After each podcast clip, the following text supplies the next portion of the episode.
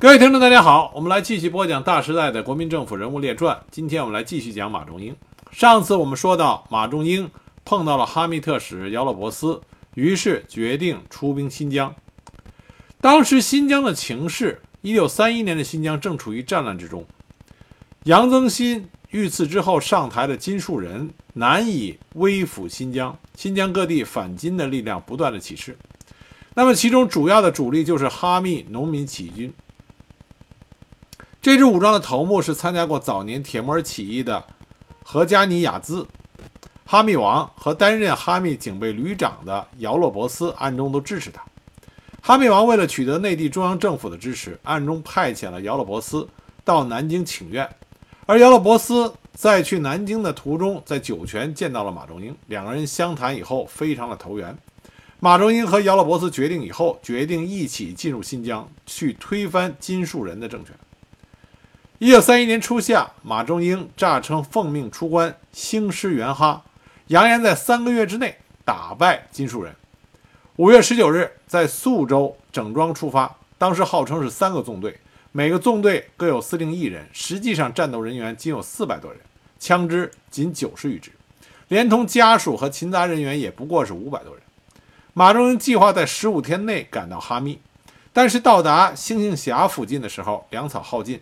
马中英临时决定夜袭星星峡，缴获了部分的枪械和粮草，然后兵分两路，一路奔沁城，一路沿大路直奔哈密东郊的黄芦岗。哈密有三个城，回城在南，汉城在北。汉城又有新老城之分，老城在新城和回城之间，文武官署都在此地。新城和老城之间防线很长，老城的东南两门和新城北门毫无屏障。当时汉城守军是朱瑞熙的一个师，部下有步、骑、炮、机枪等十三个连。朱瑞熙镇守新城，熊发友守卫老城。马仲英进驻黄芦岗以后，与加尼亚兹部配合。黄仲英的参谋长吴英奇率先夜袭哈密，一举攻克了回城，然后对汉城猛烈攻击。熊发友见势不好，准备投降，被朱瑞熙阻止。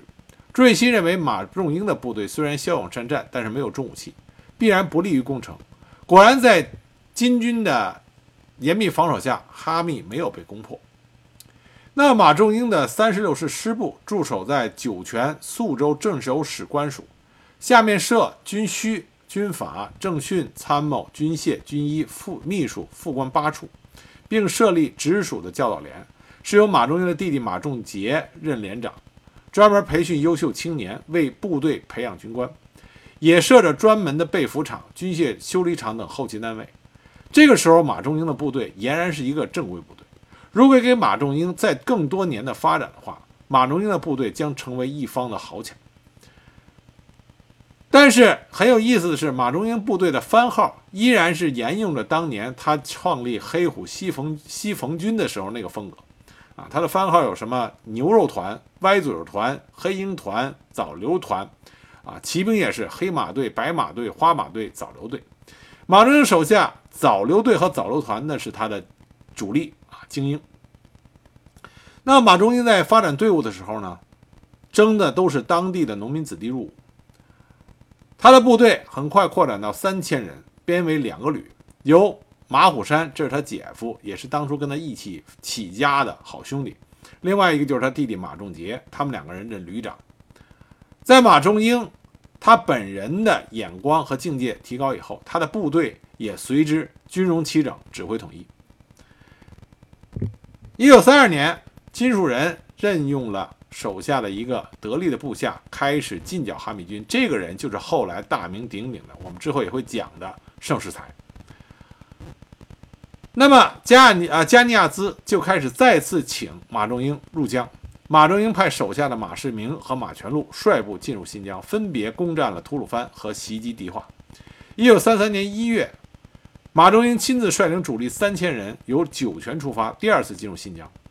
在他出发之前，已经先期抵达的马世明和马全禄，已经和加尼亚兹一起，将整个东疆都点燃了战火。其中，马全禄的部队在一九三二年末进抵到迪化附近的南山，当时盛世才正督率省军，在吐鲁番一带和马世明还有加尼亚兹缠斗，因而迪化兵力空虚，城内一片恐慌。金树人慌忙成立警备司令部，自己亲自披挂上阵任司令，成立城防指挥部，统一指挥，保卫迪化。一九三二年十二月，省军堵截马全禄。一九三三年一月二十五日，正是马仲英经青星峡向哈密进军的时候，马全禄率领精锐骑兵突袭省军，省军的堵截部队大败，仅有百人生还。传到迪化，全城震动。一月二十九日，迪化关闭了大部分城门，仅留东门一处进出。同时，金树人命令商团荷枪实弹地保卫城池。迪化所有店铺关门歇业，邮政业务也随之停止。迪化城内当时只有省军七百余人和规划军，也就是流窜到新疆被收编的白俄三百多人。二月十九日，马全禄率领骑兵数百人开始在迪化的四郊不断的进行骚扰和进攻。战斗主要发生在迪化西门外的西大桥和红山嘴一带。从二月二十一日起，战斗不止。马全禄一度。攻入到红山嘴，攻占了小教场的无线电台、北门外高地和西大桥一带。双方在西大桥开始激战。省军为了夺回无线电台，将附近的民房付之一炬。二十三日，马全禄不知退走，战斗暂时告一段段落。当时迪化城外浮尸遍野，仅三月四日，当地慈善机构就运出尸体千余具，可见当时战斗之激烈。那马前禄攻迪化不克，就转而四处袭击迪化的郊县。盛世才这时候率军回守迪化，经常被马全禄四处骚扰，搞得疲惫不堪。这处刚刚平息战斗，另外一处战斗又起，疲于奔命。这恰恰是马仲英所希望看到的。马仲英自从第一次入江以后，就潜心研究过再次入江的计划。马前禄这种在迪化四郊的游击战，正是马仲英提出来的。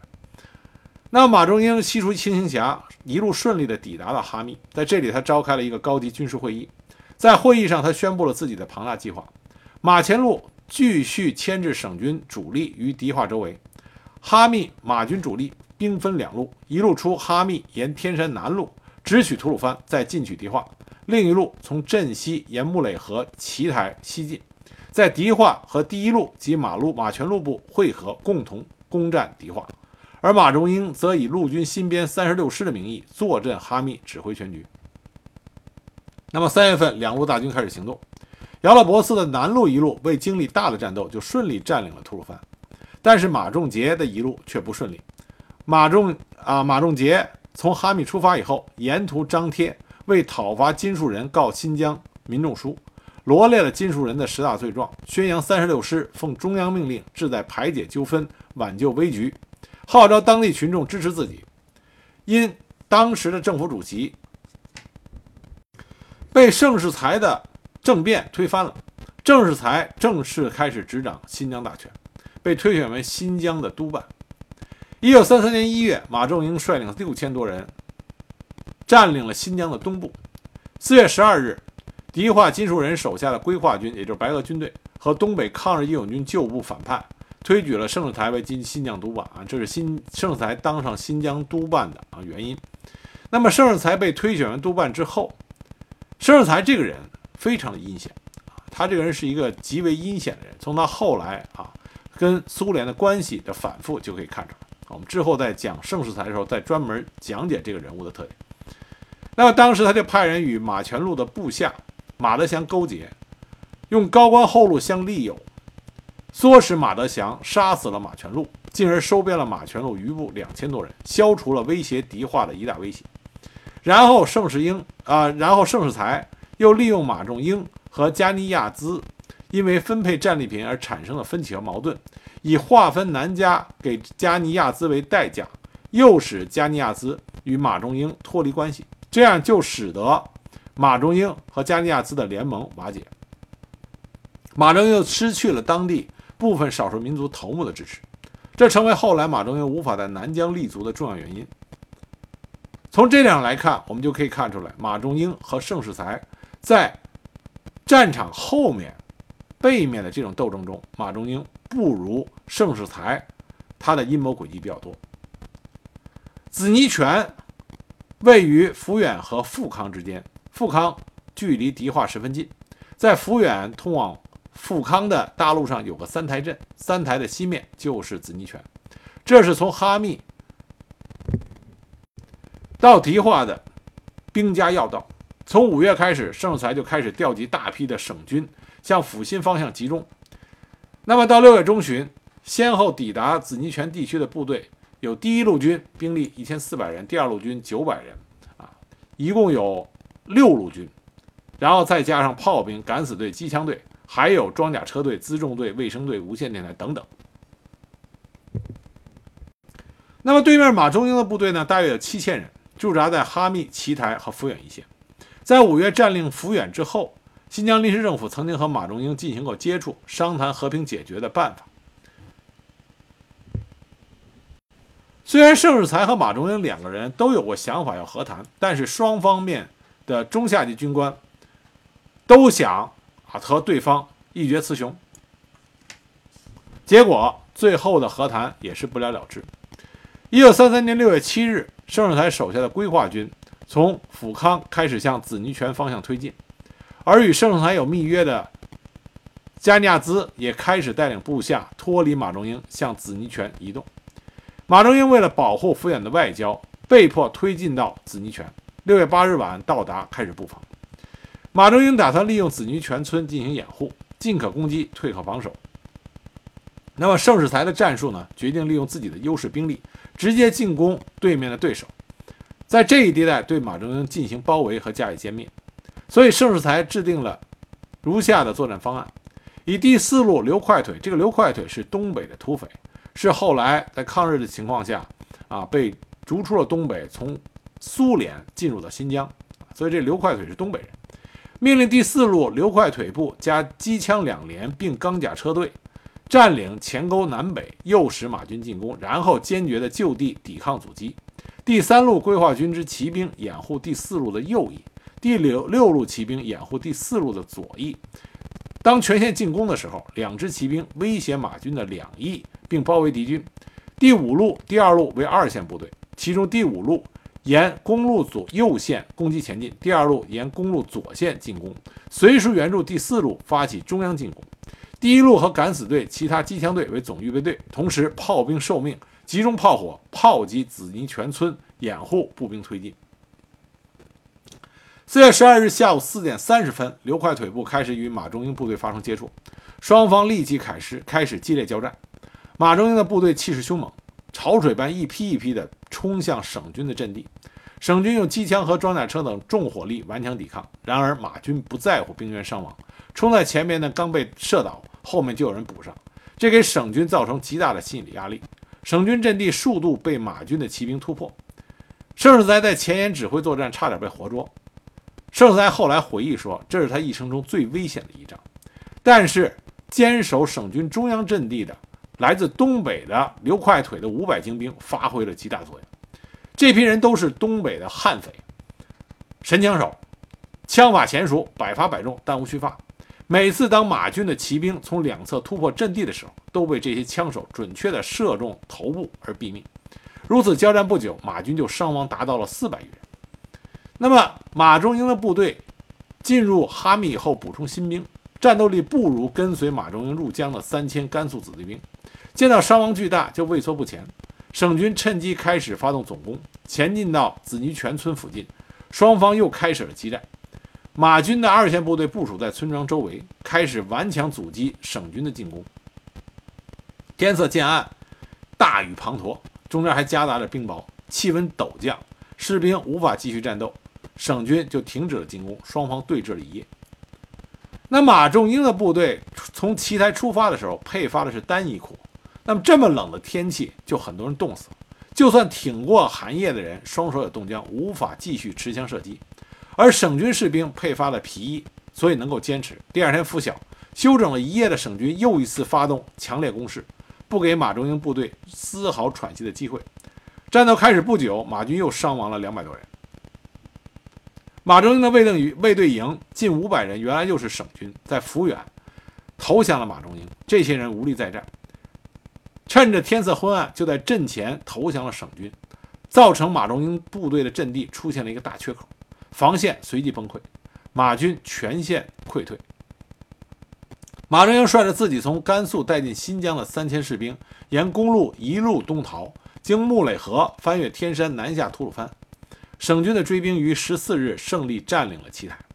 这场战斗，盛世才率领的省军获得了全胜，击毙了马中英部队六百多人，缴获枪支一千多支，子弹三万多发，自己这边有三百多人的伤亡。马中英南逃吐鲁番，这是出乎盛世才的预料的。盛世才认为马中英会东撤哈密，因为这样的话，马中英才能够背靠自己在甘肃的老地盘，进可攻，退可守。没想到马中英居然往南逃，离自己的老地盘越来越远，啊，这出乎了盛世才的预料之外。到现在，我们对马中英南下也是疑团重重，因为吐鲁番方向虽然有马世明在活动，但是他跑到吐鲁番去，就失去了回旋余地。而且之前已经和加尼亚兹决裂了，失去了当地大半的民众支持。南下吐鲁番不仅不能够让他脱离险境，反而会使形势更糟。那么有一种说法是说，啊，这也是比较符合马中英的性格。说马中英他年轻气盛啊，比较好面子，他认为退回甘肃就让马步芳这个他同族里的宿敌看了热闹。他觉得没脸回去，于是才会南下。这个很有可能，因为马中英一生做事，往往都是凭着自己的喜好啊，凭凭着自己的好胜心来做事的。所以这种解释呢，还是比较合理的。那么，正当盛世才和马中英在紫泥泉大打出手的时候，国民政府赴新疆宣慰使、参谋本部次长黄木松于1933年6月6日抵达了迪化。黄木松这个。呃，这次来新疆，主要就是想平息新疆内乱，将新疆纳入国民政府的真正管辖之中。黄木松到达新疆，就改变了新疆当时马中英失利，盛世才紧啊这个追击穷寇，想一把将马中英彻底的消灭掉。但是黄木松的到来，改变了这个情况。黄木松，他知道盛世才想继续割据新疆，这和黄木松所担负的使命是不符合的，所以黄木松就在新疆拉拢对盛世才有意见，因为前面盛世才在四一二政变的时候，他凭借着他掌控着省军的军政大权，排挤了四一二政变的发起人，自然就使得四一二政变的那些发起人，也就是。新疆当地的一些实权人物对他不满，这些人纷纷向黄木松靠拢。那么黄木松为了实现国民政府的意图，就炮制了一个撤督撤督办、成立军事委员会的方案，也就是说，撤销盛世才为督办的新疆边防督办总署，代之以新疆军事委员会。在这个军事委员会里边，啊，加尼亚兹、东北抗日义勇军、马仲英啊。伊犁屯屯垦使张培元都是委员，以盛世才为委员长。这个方案听上去呢，好像是啊，各方利益都得到了满足，但是最大的损害者是盛世才的利益，因为盛世才实际上已经成为了当时新疆的最厉害的这做头把交椅，相当于新疆王这么一个位置。那么你成立这个委员会，就把他的权力分散掉。盛世才自然不会愿意。一九三三年六月下旬，盛世才盛世才突然停止追击马仲英，率领亲信部队返回了迪化。六月二十五日傍晚，以开会名义将投靠到黄木松那一边的陈忠、陶明月、李孝天三人擒获，当场枪决，极为血腥，但是效果非常显著。新疆临时政府主席刘文龙吓得是嚎啕大哭，要求辞职。省府办公人员一致向黄木松请求收回撤除边防督办公署的计划。另一方面，盛世才暗中指使手下四处散布黄木松与马仲英勾结，同时又公开宣布大西忠实，啊，大西忠实为日本间谍。这个大西忠是什么人呢？这大西忠是随和马马仲英一起进入新疆，这是个日本人。这个人精通破译。电报密码，他是在从甘肃去新疆的途中被马仲英部队的士兵擒获的，后来在三十六师参谋部专门负责情报工作。这个人汉语不流利，到现在我们也搞不清楚他是不是一个真正的日本间谍，还是说他本来是日本间谍，但后来跟马仲英在一起以后就被马仲英所用。他是不是忠心于马仲英，这我们都无从可知。但是有一件事情，就是马仲英从奇台败退的时候，这个人从马仲英那儿跑了。马仲英专门派军法处四处去搜杀此人。这个人被盛世才抓获。那么盛世才在抓了马马啊大西中以后啊，利用大西中破译了黄木松与南京国民政府的来往电报，因此对黄木松的种种作为都了如指掌。你说呢？大西时啊，大西中啊，大西中实际上帮了盛世才很大的忙。他帮盛世才能够掌握黄木松他的布局，可是盛世才反过来并没有感激大西中对他的帮忙，反而就借着大西中对外宣传说他是日本间谍，这样就把马仲英也给定义成了日本帝国主义的走狗。那么言外之意，黄木松与马仲英的接触实际上就是为。日本帝国主义张目，这一点在当时的新疆极为重要。为什么呢？因为从塔城辗转回国的东北抗日义勇军正在陆续向迪化集中，准备回撤关内继续抗日。那么，东北义勇军这个时候最最愤慨的就是什么人和日本人勾结？这个言论一出，马上东北义勇军就义愤了。从苏联归来的义勇军大部分都留在了新疆，卷入了内战，在随后不到半年的战争中，付出了约五千人的生生命。接着，在也呃盛世才统治新疆的十多年里边，丧生于盛世才黑暗统治的竟然高达一万余人，这是东北抗日义勇军的悲哀，但是也充分显示出盛世才的阴险狡诈。后来，在一九四四年，盛世才回到内地以后。原来东北义勇军的旧部为了报仇，四处寻机刺杀盛世才，搞得他深居简出。后来随着国民党败军逃至台北，也轻易不敢抛头露面。义勇军的旧部杀盛世才不成，后来去兰州，将盛世才的岳父一家老少满门刺杀，还在墙壁上用鲜血写着“十年冤仇一一日血”，可见盛世才在新疆激起的民愤有多大。那么盛世才通过他的阴谋手段，在迪化就获取了优势。黄木松被他软禁在迪化，威逼之下，黄木松只好向南京拍发电报，说新疆僻处强邻，情形复杂，隐忧四伏。查临时督办盛世才，临时主席刘文龙辛苦维持，夜经数月，拟请中央寄予真除，庶名位继正，责任更专，有益时局。这样，盛世才才释放了黄木松。那么，新疆事件震动全国，尤其是盛世才雷厉风行、血腥的枪杀了三个人，顿时舆论哗然。蒋介石、汪精、汪精卫都纷纷表态，表达对新疆时局的看法。当时，汪精卫就提出了解决新疆问题的三大原则：第一，外交要统一于中央；二，军事要统一中央；三，宗教要自由，民族要平等。马中英于一九三三年七月十一日致电国民政府，表示服从中央。盛世才、刘文龙在七月二十日致电蒋介石和汪精卫，表示服从。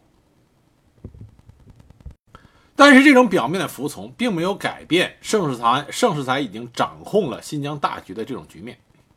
那么，盛才掌控大局以后，就开始认真的考虑如何对付心腹大患马仲英。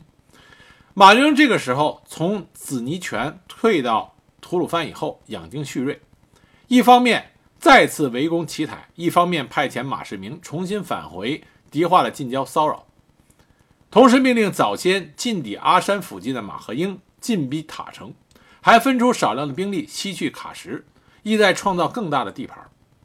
马世明返回南山以后，派人刺杀了早先反叛的马德祥，纠集旧部再次骚扰迪化郊区。也就是说，这个时候的形势又恢复到之前。对马中英相对有利的这么个态势。那盛世才呢，再次调派东北义勇军和规划军在水西沟一带围剿马世明。马世明一战击退。一九三三年七月九日，伏击了追击的东北义勇军，击毙了其指挥刘快腿，激化的局势再度紧张起来。那实际上，当时新疆内乱的时候，是中国北部两个比较能打的地区的一次直接的交锋，东北和西北。啊，西北最精锐的青马家族出来的啊，西北的悍匪和东北出来的东北的悍匪在这里的交手。那迫于内外压力。盛世才被迫施展手段，假意与马仲英和谈，这和当时明兵困马乏的马仲英也是不谋而合。双方代表先后在吐鲁番和迪化多次会晤，其中马仲英的代表张亚韶也与盛世才在迪化彻夜长谈。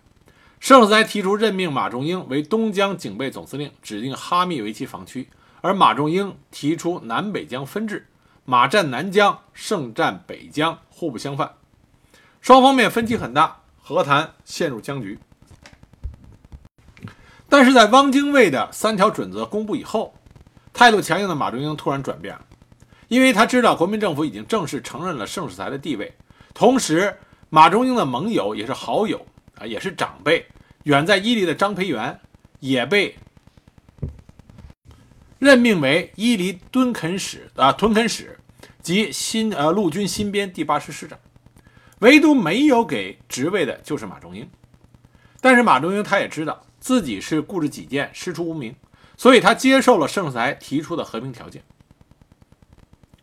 但是归顺盛世才的另外当时少数民族的首领加尼亚兹仍然在托克逊一带继续和马世明交战。马仲英的部队已经一举歼灭加尼亚兹的部队的大半，加尼亚兹狼狈地逃往了。其他的地方，尽管盛世才在背后援助了巨款，希望加利亚兹继续和马仲英的部队作战，但是的的确确打不过啊马仲英的部队。最终，加利亚兹逃到了库车。马仲英对加利亚兹进攻马世明十分恼怒，他知道这是盛世才故意指使，所以借故不肯离开吐鲁番去哈密赴任。就在盛世才和马仲英相互猜忌的时候，一九三三年九月二日，南京国民政府外交部长罗文干抵达了迪化。罗文干名义上是视察新疆事务，实际上是完成黄木松没有完成的任务。九月八日，罗文干在迪化参加了盛世才和刘文龙的就职仪式，然后他就赶赴吐鲁番与马中英会商。说服了马中英的罗文干，后来又赶回到迪化，通过电报向南京行政院汇报了情况，最终。由汪精卫主持，南京召开会议，对新疆的省政府进行了改组，任命刘文龙、盛世才、张培元、朱瑞熙、马仲英、加尼亚兹等十三个人为省府的委员。但是盛世才并不想给自己的心腹大患马仲英任何的机会，所以在罗文干即将离开迪化回内地的时候，盛世才突然召开一个军事会议。会议结束，他马上将马仲英派到迪化的代表张亚韶三个人。啊！逮捕、拘押。同时，在一九三三年九月十六日，盛世才向南京政府发报，把挑起战争的罪过全部推向了马仲英，这样就使得罗文干所有的和平斡旋的努力全部化为乌有。那么，盛世才扣押张亚韶等和盘代表的时候，马仲英正在和马福元商讨要在南疆进军的问题。三天之后，马仲英返回吐鲁番，得到消息，怒不可遏。马上召召集手下的官兵，准备与盛世才决一死战。那么马中英也十分清楚，经过紫泥泉大战以后，单凭自己的力量没有办法战胜盛世才，于是他就和跟他关系不错，并且也是坚决的反对盛世才的张培元合作。双方商定夹击敌化，推翻盛世才。一九三三年十月九日，马仲英在吐鲁番举行阅兵大会，宣布要消灭盛世才。那盛才也不甘示弱，第二天在迪化通电全国，讨伐马仲英。那么打响第一枪的就是马仲英的得力部下马和英，他得到马仲英的命令，指挥两千人马大举南下，围攻塔城。自此，圣马的第二次大战正式开始。战争开始的时候，形势对盛世才十分不利。镇守塔城的陈继善。接连的发电求援，称塔城在马军的围包围下已经三天，形势危急，若无援军，后果难料。盛世才急忙调督办公署参谋长刘斌率领规划军增援塔城。一九三三年十月十二日，盛世才在迪化百姓的欢送下，浩浩荡荡地出发，兵分两路，一路出七台，经七角井、七角井进行攻击，企图切断马仲英退回哈密和甘肃的退路；另一路则由盛世才亲自指挥，直攻通向吐鲁番的门户达坂城。啊，我们就说达坂城的姑娘那个达坂城。马仲英得到严世才大军啊，也得到盛世才大军来犯的报告，命令驻扎达坂城的。团长迅速占领附近的高地固守，他自己亲自率领步兵一个旅，会同驻扎在托克逊的马延良步骑兵一个团，抵抵达达坂城，凭借高地实施防御战。十月十三日，双方部队分别紧张构筑工事备战。十五日清晨，省军开始攻击，盛世才仍然使用东北义勇军做先锋，猛烈攻击山湾的马头军啊马军的山头阵地。马仲英的部队居高临下，枪炮齐发，打的进攻的省军伤亡惨重，被迫撤回。规划军的装甲车因为载重过重，竟然把在后退的时候，竟然把桥梁给压塌，压塌了。那士兵们慌不择路，纷纷抢先过河，交通拥挤不堪。马仲英的骑兵追到河边，很多省军的溃兵缴械投降，成建制投降的就有两个连之多。马仲英缴获了山炮四门，装甲车一辆。当然，装甲车因为缺乏燃料，后来在战场烧毁。步枪三百余支，机枪多挺。那么这场决战，达坂城外万余人的对攻，迅速变成了一场追击战。马仲英杀红了眼的骑兵，从达坂城跟着盛世才的败兵，一路的打到了乌鲁木齐，也就是迪化城的城下。而在塔城，马和英不费一枪一弹，就顺利占领了塔城旧城。十月五日进攻新城，战况一度十分激烈。塔城岌岌可危，幸亏从迪化赶来了规划军黑洛夫斯基一团援兵。尽管援军指挥赫洛夫斯基在进行巷战的时候遭到马军士兵的阻击身亡，但是最终规划军解了塔城之围。马恒英带领部下退守俄敏，随后被追过来的刘斌的部队给击溃。这样。在这场第一波的交手里边，盛世才和马仲英双方各是一胜一负，但是盛世才在大局上更为危急。虽然刘斌解决了塔城之围，但是盛世才在达坂城下的惨败，使得迪化周边的战局十分危险。一九三三年十月下旬，马中英亲自率领精锐骑兵两千人出天山，直攻抚远。十月二十七日黎明，马中英部从城西北架设两部云梯，开始偷袭抚远。幸亏被守军发觉，被击退，转而攻击城环的东北角，又被守军击退。入夜，守卫抚远的民团派出人员到福康求援。那马仲英则指挥部下在城东门挖掘数条地道，企图爆破城门，夜袭抚远。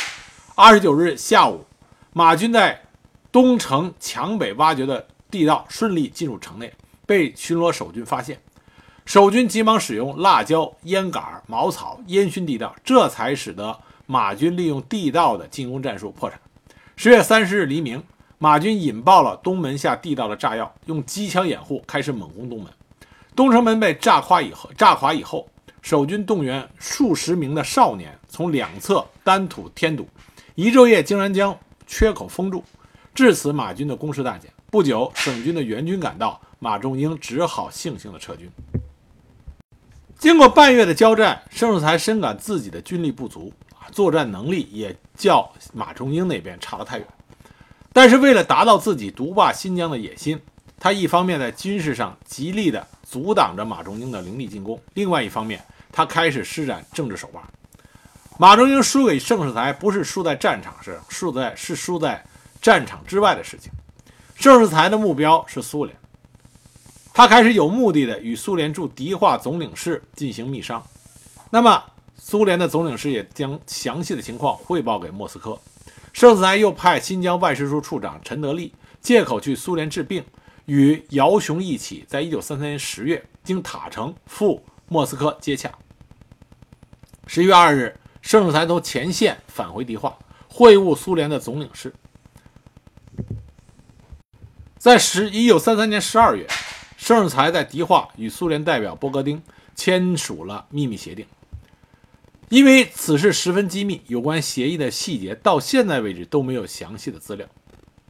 但是这份协议涉及的范围相当的广泛，其中包括苏联援助盛世才价值三百万卢布的军火，包括三十架飞机，包括机组人员、机枪、步枪、通讯器材等军火和战时物资。苏联承诺，苏联红军在盛世才认为条件许可的情况下，入江平息马仲英及其人员的叛乱。新疆统一给予苏联在新疆开采矿山、石油和金矿的让与权。新疆统一苏联由朱克察，新疆同意苏联由朱克察修筑一条铁路到迪化。新疆可以保留规划军，但是个别仇恨苏联政权者需要加以清洗，其职务由苏联代表同意的军官代替。新疆必须清除对苏联怀有敌意的所有的政府官员。新疆应当推行和扶植共产主义观念，这实际上就把新疆划入了苏联的势力范围。盛世才在后来他的人生履历中，他始终不承认他答应苏联的那些条件，他最多就承认让苏联在新疆挖挖矿而已。但从后来苏联对盛世才的支援可以看出来，盛世才必然是答应了很多。附加条件，苏联才会那么卖力气，因为那个时候的苏联是斯大林掌握下的苏联，他们对外的政策绝对是没有足够的利益，不会出工出力的。那么，苏联对新疆一直是垂涎欲滴，他对在新疆的实力派人物都有接触，不是盛世才一个人，包括张培元，苏联也和张培元进行过接触。他们暗示张培元只要和苏联合作，苏联可以帮助他推翻盛世才。但是张培元当时给他的回复是这么说的：张培元的回答就是说，这是我们中国人的家事，断无外人插手的可能。啊，所以张培元要比盛世才有骨气的多。马马仲英也和苏联有过接触，他最后实际上就死在了苏联。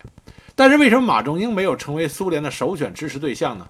是因为盛世才在之前利用大西中大造舆论，说马仲英实际上是跟日本人有着勾结，这使苏联的疑心啊顿起，所以苏联没有把马仲英作为合作的首选。在盛世才和苏联达成了秘密协议之后，苏联马上就开始造声势。苏联的莫斯科塔斯社发表社论，评论新疆局势。说苏联红军将在尊重中国主权的情况下，帮助新疆地方政府平息局势，而苏联给予盛世才的军事援助已经开始向新疆运送。那第一批军用物资呢，被张培元的伊犁新编第八师给截获了。那么南京政府这边就得到了消息，啊，包括马仲英在长南京的代表也是告诉南京政府，盛世才和苏联订有密约，但是苏联的塔斯社。对此指控都是一概否认。军事上，马仲英的进攻仍然占有优势。塔城附近的马和英虽然被迫解除了对塔城的围攻，但是人马基本没有受损失。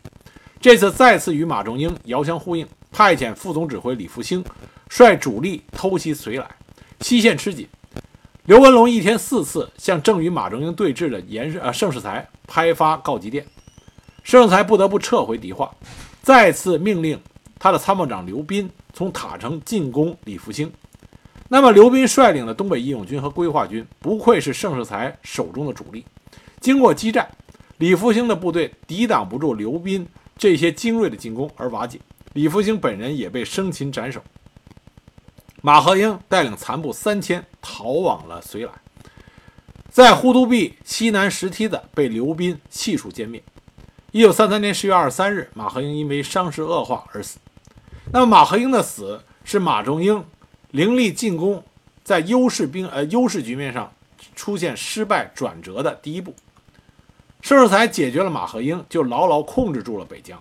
这时候，刘斌的部队开始从塔城向伊犁步步进逼，企图逼迫张培元就范。那军事上取得胜利的盛世才又开始整肃内部。他在迪化炮制了一系列所谓的阴谋暴动案，借以打击内部的不稳定分子。但实际上，这个案件里边被逮捕和杀害的都是之前反对他的、曾经参加过四一二政变的旧官员。但是其中比较恶劣的是，他也清洗掉了东北义勇军大多数的指挥员和规划军的头目。这些人虽然能打仗，但是并不是非常的顺从盛世才。借此机会，盛世才就把这些人也都抓了起来，其中包括黑龙江抗日救国军第十五旅旅长郑润成，苏国是黑龙江抗日救国军总部参谋长，还有吉林抗日自卫军总部参谋长杨耀军。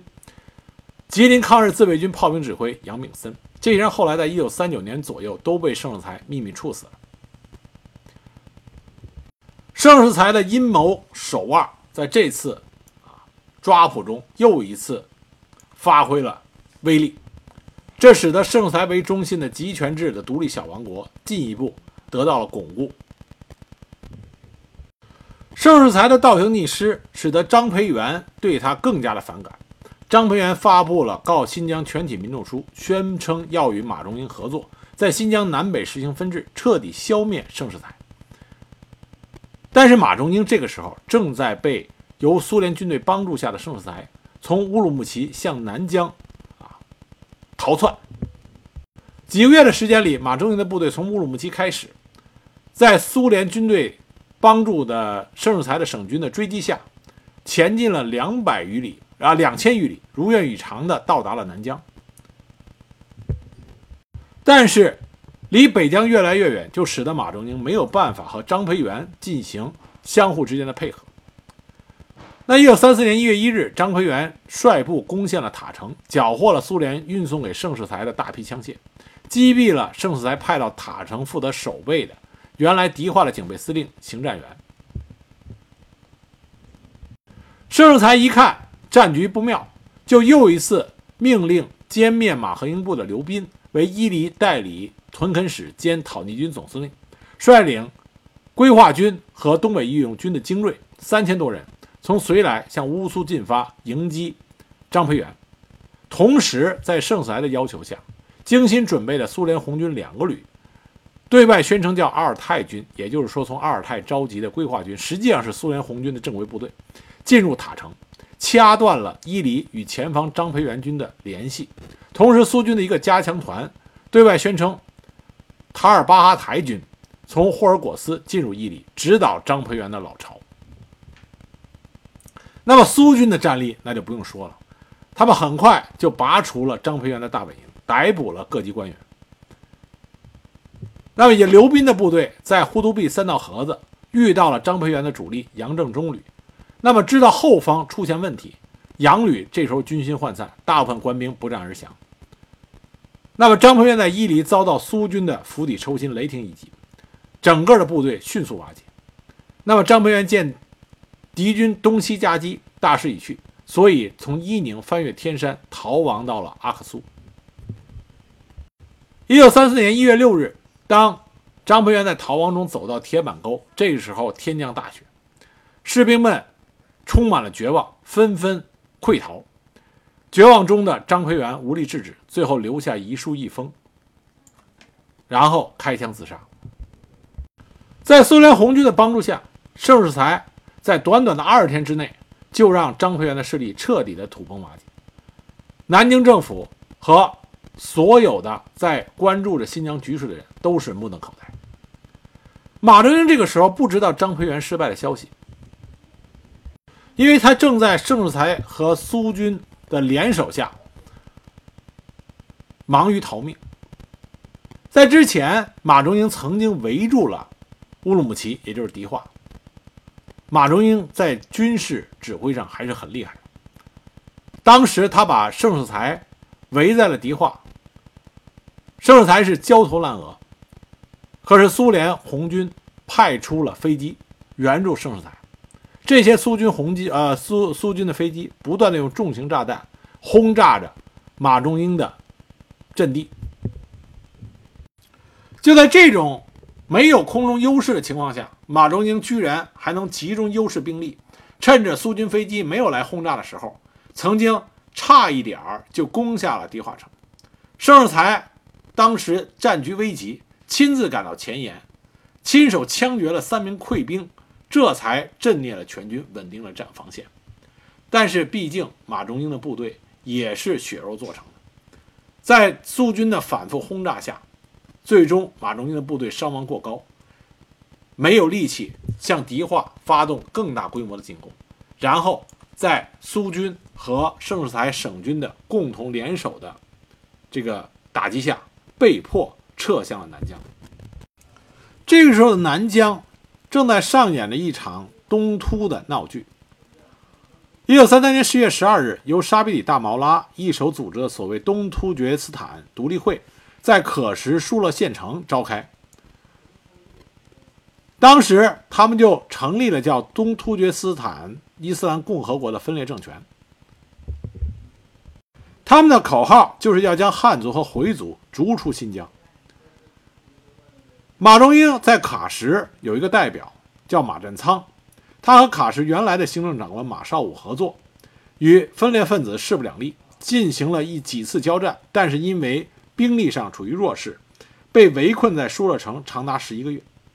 那马仲英在和盛世才交战失败以后，退到南疆，在一九三四年一月。为了给被东突围困在疏勒的马绍武、马占仓的回族部队解围，派部将马世明、马福元、先福海从阿克苏向可什的分裂政府进攻。他们在巴楚和加师相继击败了东突军队。一九三四年二月六日，马仲英部又击溃了围攻疏勒的沙比底大毛啊沙比底大毛拉以及穆罕默德伊敏的军队，为困守十一个月的马占仓和马绍武解了围。三月二十八日，马福元、马绍武、马占仓率部联合向盘踞疏勒附近的东突厥斯坦伊斯兰共和国的部队发起总攻。那么，这个沙比里大毛拉的士兵多为强征来的牧民，根本没有经过严格的训练，这远远不是久经沙场、训练有素的马仲英部队的对手，所以整个的部队一败涂地。而所谓的东突厥斯坦伊斯兰共和国也是土崩瓦解，政府首脑被捕。残兵败将落荒而逃，这个反对中央政府企图分裂中国疆土的伊呃东突厥斯坦伊斯兰共和国，彻底的就被马仲英给剿灭了。从它的成立到灭亡不足半年。那穆罕默德伊敏退回到和田，还成立了一个和田的伊斯兰共和啊伊斯兰王国。那么在马仲英率领他的部分随从去苏联学习的时候。把部队交给了他的姐夫马虎山，特意叮嘱马虎山去把这个和田的伊斯兰王国灭了。马虎山遵照马仲英的指示，将这个和田伊斯兰王国也是彻底的剿灭。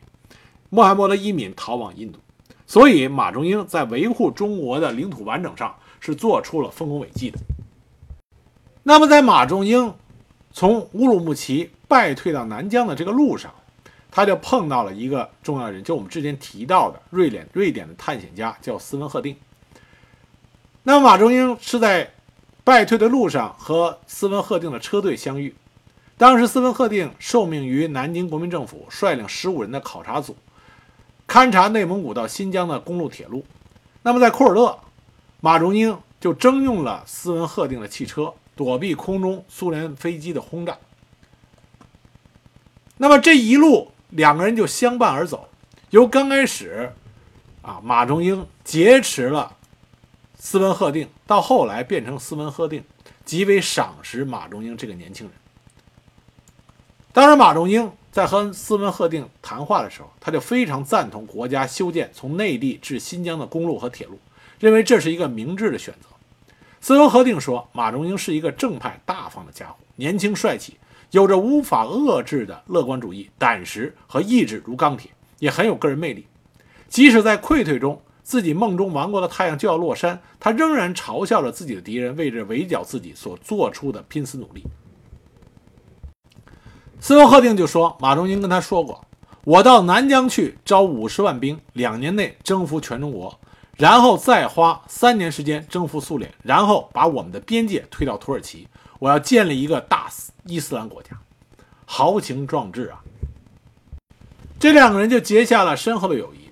斯文赫定这个时候六十九岁啊，那马中英二十八岁，忘年交。最后在马荣英在库车决定去喀什之前，他友好的释放了斯文赫定和他的车队，归还了强征来的汽车。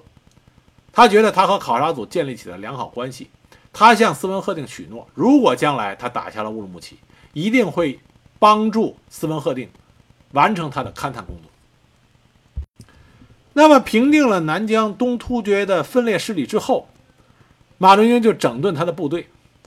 他以杨仲忠和马勋为三十六师副师长，马虎山为前敌总指挥，部署共编了九个骑兵旅，整个部队约有一万五千多人。这个时候，马仲英的部队处于一个相对的平稳期。那么，英国领事馆当时在南疆喀什是有驻地。他们想争取马仲英到英国去学习，但是马仲英像我们之前谈到的，他在部署中的跟苏联有密切关系的那些留苏的啊手下，有着受着很大的影响，所以他决定去苏联。一九三四年六月，马中英经苏联领事馆的同意，在蔡雪岑和吴英奇的陪同下，率领青年军官两百余人去苏联学习。一九三四年秋末。马虎山为了试探马中英对他们的态度，曾经派人先后两次到苏联去会见马中英。那么这些人回来的时候，带回来电影胶片、留声机和马仲英的讲话录音等。一九三五年，苏联还派了八名防疫人员，原三十六师参谋长吴英奇、参谋刘经甫、顾问葛其云等，也同时来到喀什，带来了马仲英的命令和一些武器，要调马虎山去苏联学习。马虎山不去。那么吴英奇又返回到莫斯科。不久，马虎山又派马延良等十九人去苏联学习和探听情况。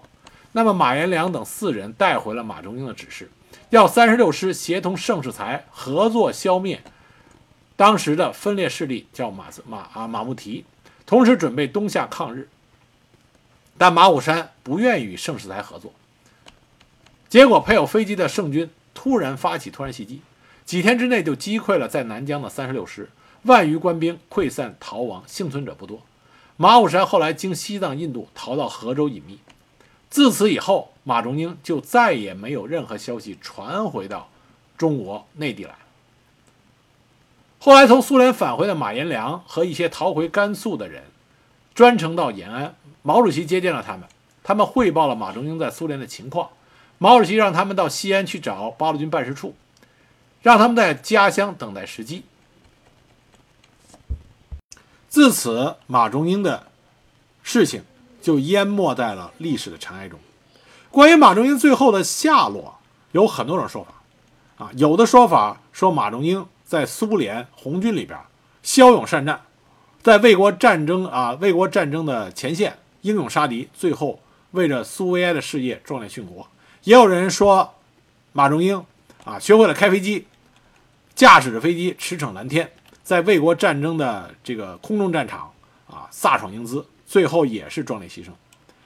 但更外、更来、更相当来说比较有根据的啊，并且现在有迹可查的，实际上马仲英在苏联是被苏联肃反啊给杀掉了，冤杀掉了。马仲英最后一个留给世间的。就是他的录音，从苏联他的呃兄弟们带回来的他的录音，在他的这个录音里边，我们可以看到他始终惦记着跟着自己走在征途上的这三十六师的啊兄弟们，他想把自己的想法、自己认识的提高，也让三十六师这些跟随自己出生入死的弟兄们也能感觉到。另外一点就是马仲英对抗日这个问题上。是非常坚决的。他在他的录音里边就提到，我们不要忘记我们所发的抗日通电，我们要准备抗战，消极就要当亡国奴。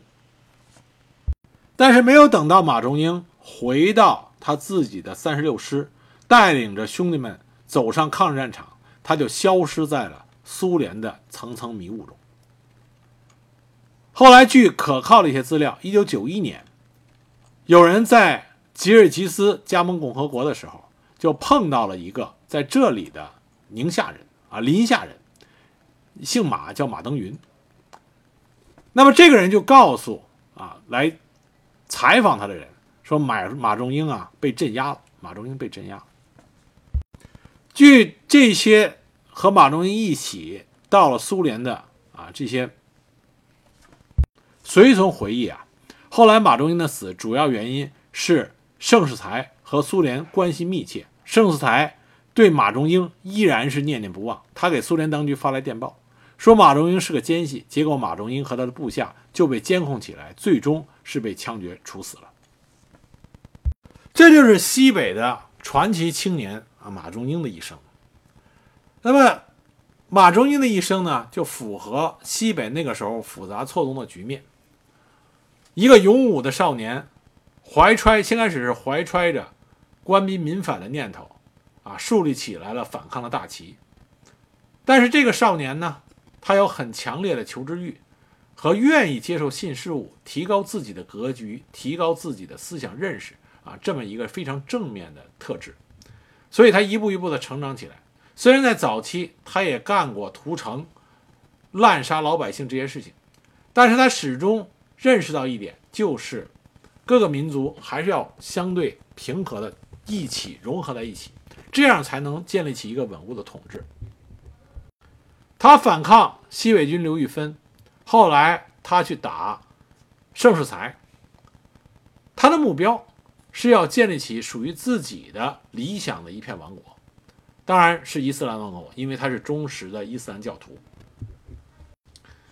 在瑞典人斯文赫定的笔下，马仲英就像是怀揣着一个伟大梦想的追梦少年一样，在西北的战场上驰骋，但很可惜，最终他消失在错综复杂的这种政治斗争里。他的死实际上就是苏联和盛世才交易的结果，就像他打不过盛世才一样。勇猛的马仲英在战场上所向无敌，但是战场是政治的最终解决地，它的源头还是政治。你如果在政治上没有手腕，不会做权谋，那么你往往在战场上有优势。但最终，你的下场，啊，就会令人扼腕。那么马仲英就是一个活生生的例子。